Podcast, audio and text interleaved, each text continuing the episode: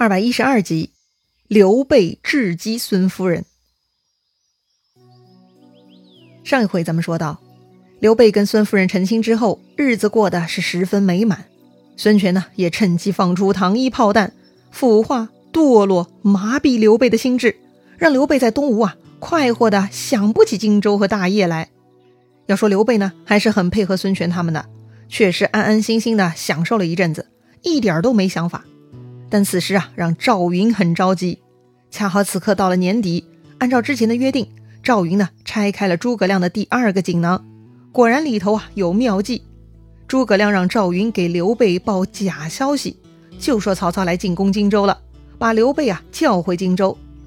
刘备是新婚燕尔，跟夫人还在蜜月期呢，自然是分不开的。于是啊，孙夫人决定假机随机，跟刘备啊一起逃跑了。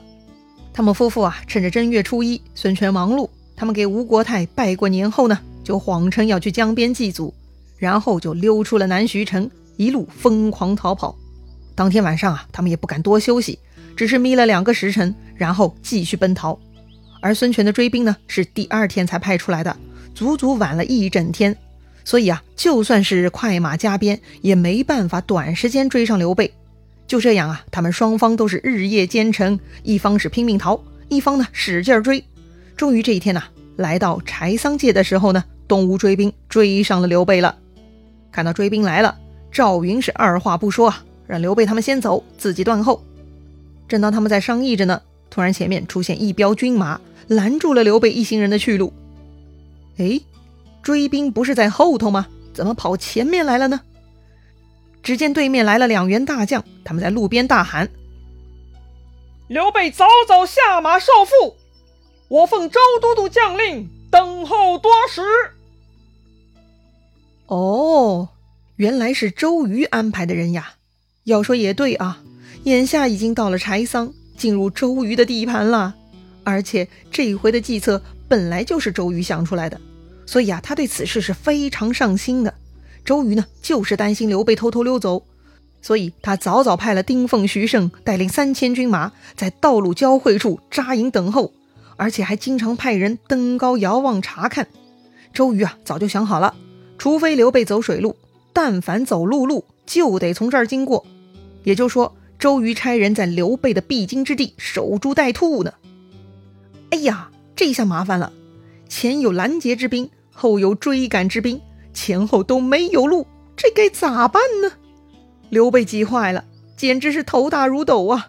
赶紧问赵云，让赵云想办法。赵云呢，倒是挺淡定的啊。他说呀，军师准备了三条锦囊妙计了，这前两条拆了都灵验了，说了危难之时可以拆第三条。如今这么危急，那就可以拆第三个锦囊了。诸葛亮的第三个锦囊里头有何妙计呢？哎，这条计策呀，还得刘备亲自执行。刘备看完锦囊的内容，就跑到孙夫人乘坐的车前，哭着跟夫人说了：“备有心腹之言，事到如今，要如实告诉夫人了。”哦，丈夫还有啥瞒着自己的呀？孙夫人呢，让刘备尽管说。于是刘备呢，就交代了自己这次来东吴成婚的前因后果了。这就是孙权和周瑜的计策，将孙夫人嫁给刘备，并非为了夫人的将来考虑，而是想利用这件事情困住刘备，夺取荆州。来日夺了荆州呢，就要杀掉刘备。说白了，孙夫人就是个诱饵，用来钓刘备这条大鱼的。刘备说自己啊，明知其中有诈，却还是来东吴与孙夫人成婚。是因为他知道孙夫人有男子一样的开阔胸襟，一定会好好疼爱他的，是刘备理想的人生伴侣啊。这刘备还说啊，自己这次出逃并不是真的荆州有难，而是听说孙权要加害自己，所以才用这个理由离开东吴的。幸而夫人不离不弃，一起来到了这儿。刘备恳切地请求夫人：如今吴侯又令人在后追赶。周瑜又派人在前拦截，此祸非夫人不能解呀！如夫人不愿意，备请死于车前，以报夫人之德。哎，刘备这就是请孙夫人出面对抗东吴之人了。作为一个领袖，刘备呢有的是方法给下属安排工作、发布指令。对于英勇的孙夫人呢，自然不能用命令式啊，而是必须用这种苦兮兮的、委屈至极的样子说话。虽然当着大伙儿的面泪流满面是有些丢人哈，但是只要效果好，完全不必介意形象嘛。果然呢，这个女汉子孙夫人听刘备诉说了这等委屈，她已经是火冒三丈了。她说：“我兄长既不以我为亲骨肉，我又何必再见他？今日之危，我当自解。”哎，这就是孙夫人接受工作了。孙夫人让手下将马车拉到队伍前面，卷起车帘，亲自呵斥徐盛、丁奉。他说。你二人要造反吗？哎，这说话的人可是东吴郡主啊，主公孙权的亲妹妹呀，不敢得罪呀。听他发飙了呢，徐盛、丁奉二将士慌忙下马，丢下兵器，赶紧跑到车前呐，唯唯诺诺地说：“安敢造反？只是奉了周都督将令，屯兵在此，专候刘备。”孙夫人听了这话，知道这两人应该还不知道后面追兵的事情，于是呢，孙夫人计上心头，痛骂周瑜：“周瑜逆贼！我东吴不曾亏待你，玄德乃大汉皇叔，是我丈夫，我已对母亲哥哥说了回荆州去。如今你们两个居然还带军马拦截道路，是想劫掠我夫妻财物吗？”这下徐盛、丁奉为难了，连连解释说：“呀，不敢不敢，请夫人息怒，这不干我等之事，这都是周都督的将令。”这孙夫人呢，依旧是不依不饶，她骂道：“你只怕周瑜，就不怕我？周瑜杀的你，我我岂杀不得周瑜？”说着呢，这孙夫人呢，继续把周瑜一通大骂。一边呢，喝令推车前进。哎，看这副阵势啊，徐盛、丁奉也不想坚持了。这两个人呢，暗自通了气，得了吧，咱都是下人，人家是主公的亲妹妹，还跟他计较又何必呢？转眼再看赵云，那是怒气冲冲，一副立刻要开战的模样。徐盛、丁奉呢，索性就放弃了，犯得着现在跟赵云这种人对打吗？于是啊，他们就下令让路，把刘备一行人给放走了。哎呦，好险呐！总算是瞒过了拦截之军。可是追兵眼看就要到了，他们可不好对付呀。果然啊，追赶的陈武、潘璋率先遇到了徐盛、丁奉。四个人一合计呢，就知道徐盛、丁奉上当了。主公啊，根本没打算放他们去荆州，这不特地派军来抓人吗？于是呢，这四将合兵一处，赶紧去追赶刘备他们了。哎呀，这回该咋办呢？刘备呢又来找夫人商议了。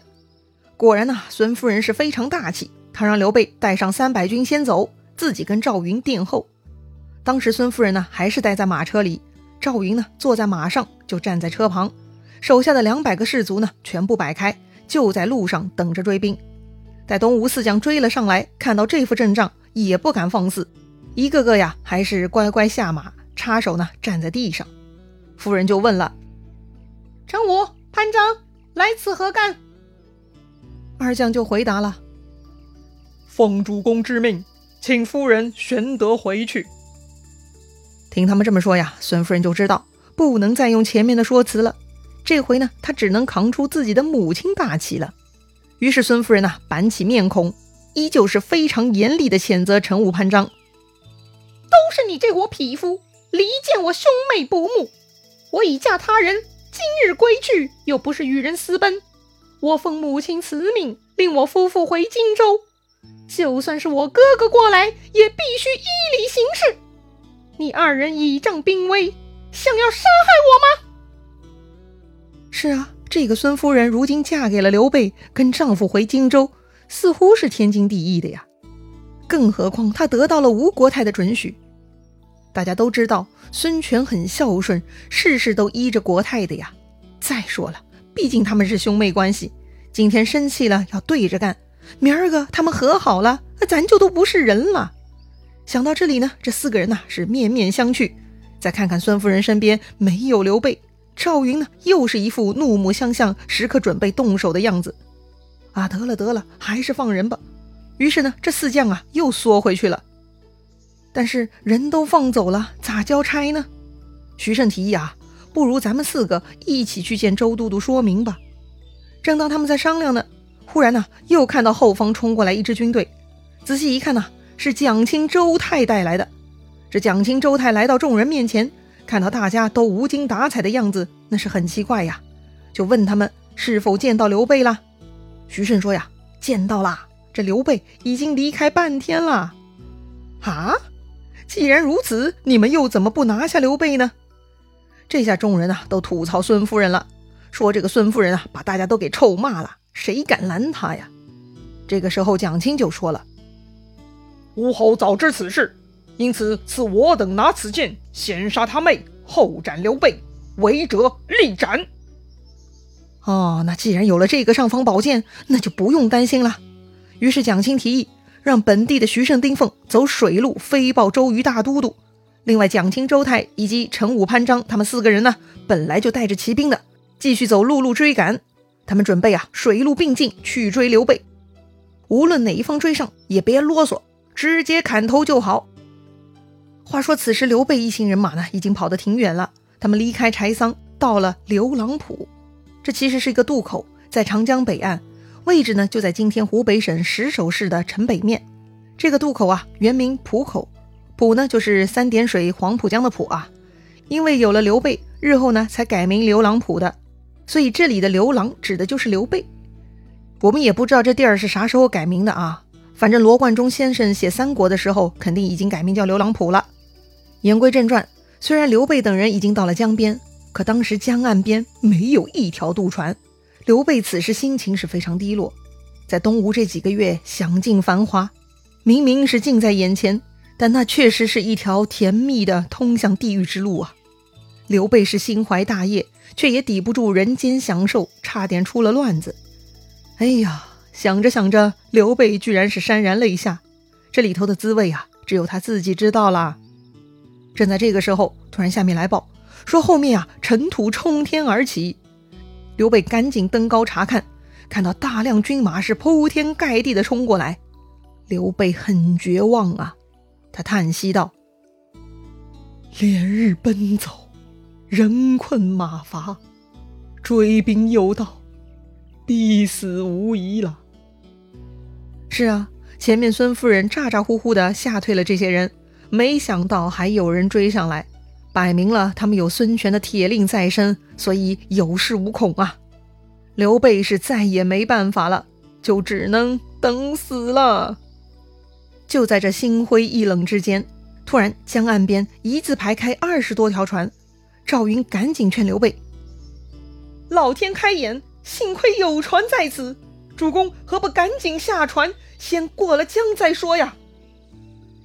是啊，也不管这些船是哪儿来的。反正一看就不是东吴战船，上头的人都是普通百姓打扮。哎呀，死到临头了，就别挑了，赶紧上船吧。于是呢，刘备带上夫人，赵云带上五百兵，全部上船了。哼，这下有趣了，这到底是哪儿来的这么多船呢？居然一下子接走了他们五百多号人。这东吴的追兵到底赶上了吗？刘备生死如何呢？咱们下回再聊。